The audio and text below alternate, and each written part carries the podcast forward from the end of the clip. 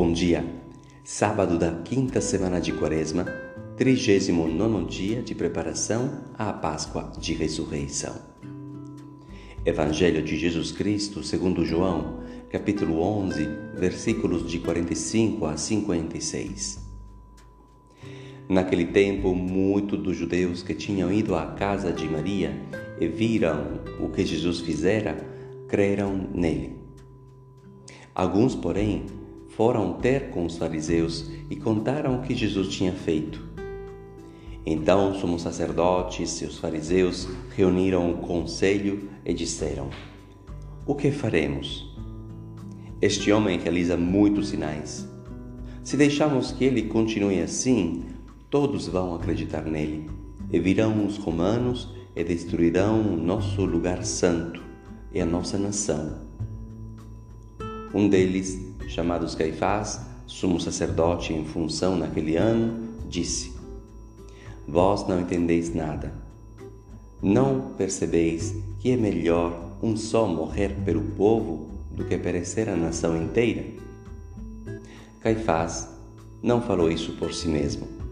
Sendo sumo sacerdote em função naquele ano, profetizou que Jesus iria morrer pela nação, e não só pela nação, mas também para reunir os filhos de Deus dispersos.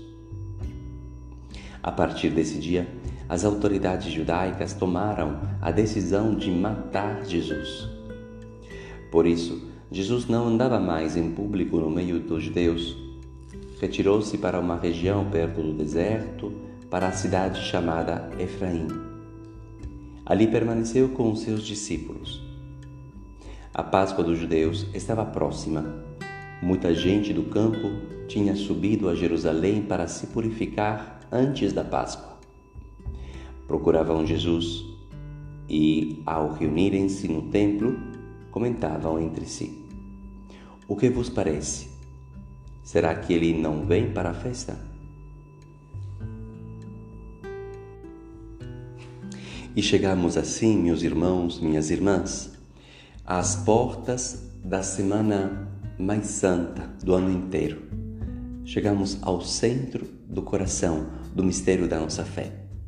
O amor sem fim, o amor que não tem limite.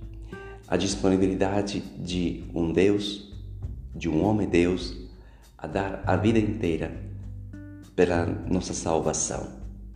E nós estamos vendo aqui como os chefes eh, dos fariseus eh, já decretaram a morte de Jesus, porque a forma dele pensar, a forma dele agir ia bater de frente com todo o sistema religioso feito e com o sistema político também.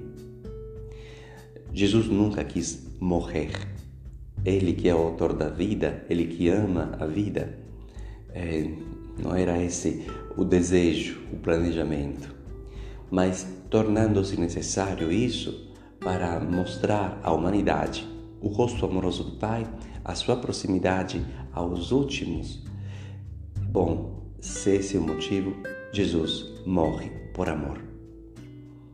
Então é uma morte que leva à vida, porque é só o amor que fica na vida. Acolhamos então esse gesto de morrer não só pela nação, mas morrer para reunir os filhos de Deus dispersos, como o presente desta Semana Santa. E durante essa semana não iremos gravar as, as meditações, porque poderemos acompanhar pelas redes sociais as Santas Missas, que nos permitem eh, de entrar no mistério.